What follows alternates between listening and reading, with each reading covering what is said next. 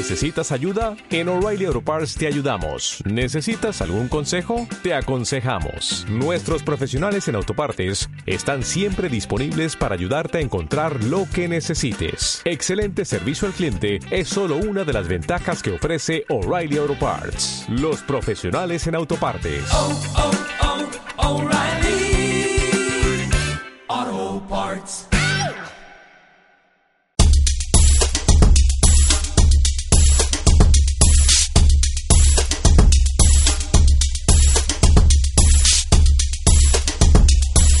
A todos, soy Víctor Martínez y estás escuchando Medicuo, el espacio que divulga y debate sobre los temas que más nos preocupan de la salud. Hoy es 16 de agosto y os traemos un tema bastante interesante para todos, como lo es el de la bacteria Helicobacter pylori. Muchos de vosotros habréis escuchado en vuestro entorno sobre ello o incluso en las noticias más recientes, debido a que han cerrado algunas de las playas de España porque han encontrado restos de la bacteria en los análisis realizados en las aguas del mar Mediterráneo. Antes de comenzar, me gustaría recordaros que el anterior podcast os explicaba todo lo que teníais que saber sobre el omeprazol y si no lo habéis escuchado, os invito a que lo hagáis. Y ahora bien, vamos a explicar más acerca de este tema. Bienvenidos.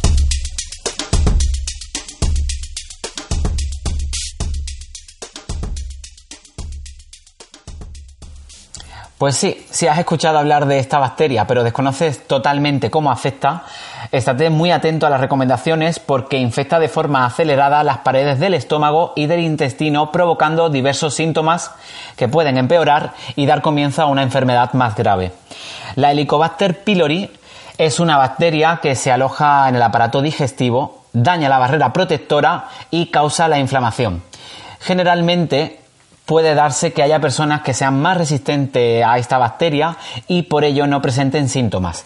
En el caso de que no seamos lo suficientemente resistentes, podremos tener los siguientes síntomas.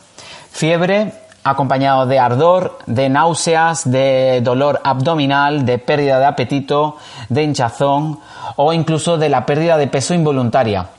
Si los síntomas persisten y además hay vómito o heces con sangre, lo primero de todo debes consultar de inmediato con el médico. No lo dejes porque se puede complicar. Eh, veamos bien las causas que provocan eh, esta, esta, bacteria. Se desconocen las causas exactas eh, por las que se produce la infección estomacal. lo que sí sabemos es que se transmite directamente de persona a persona a través de la saliva o por el contacto oral con agua y alimentos que estuvieron en contacto con heces contaminadas. Alrededor de un 50% de población es portador de la Helicobacter pylori, pero solo un 10% podría presentar los síntomas anteriormente descritos. Si no se trata la infección a tiempo, pues puede empeorar y puede empeorar a mucho. Eh, podríamos estar eh, con una inflamación de la mucosa estomacal, con úlceras gástricas, con halitosis y con incluso la acidez estomacal, además de gastritis y del temido cáncer de estómago. Si tienes alguno de los síntomas anteriormente descritos, debes ir a un profesional para que determine si estás infectado con la bacteria. El médico en este caso podrá realizar diferentes pruebas como pueden ser el análisis en sangre, de heces, endoscopia o la prueba del aliento con urea. El tratamiento farmacológico tiene una duración de 7 días y está compuesto por omeprazol y antibióticos.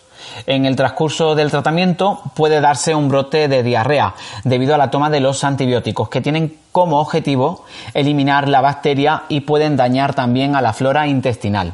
Una vez finalizado el tratamiento se debe volver al médico para que realice los exámenes que confirmen la negatividad de la bacteria en el cuerpo. Las recomendaciones que os vamos a dar, en primer lugar, la dieta es un punto muy importante para sobrellevar la recuperación de este malestar, junto con la medicación prescrita por el médico.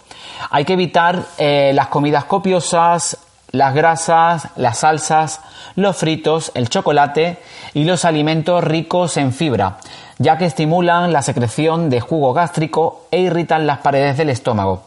Recuerda además no ingerir bebidas cítricas como el zumo de naranja, el café, las bebidas gaseosas y el alcohol. Los alimentos recomendados serían frutas, verduras cocidas, carnes blancas, pescado blanco, yogur, kéfir y no olvidemos la ingesta diaria de agua. Y hasta aquí el podcast de hoy, pero recordad, si tenéis alguna duda podéis consultar a nuestros médicos en el chat o a nuestra comunidad de usuarios en los grupos de salud. Para ello solo tendrás que descargar la aplicación desde nuestra web www.medicuo.com o bien buscándonos en la tienda de aplicaciones. Si te ha gustado este podcast, compártelo con tu entorno.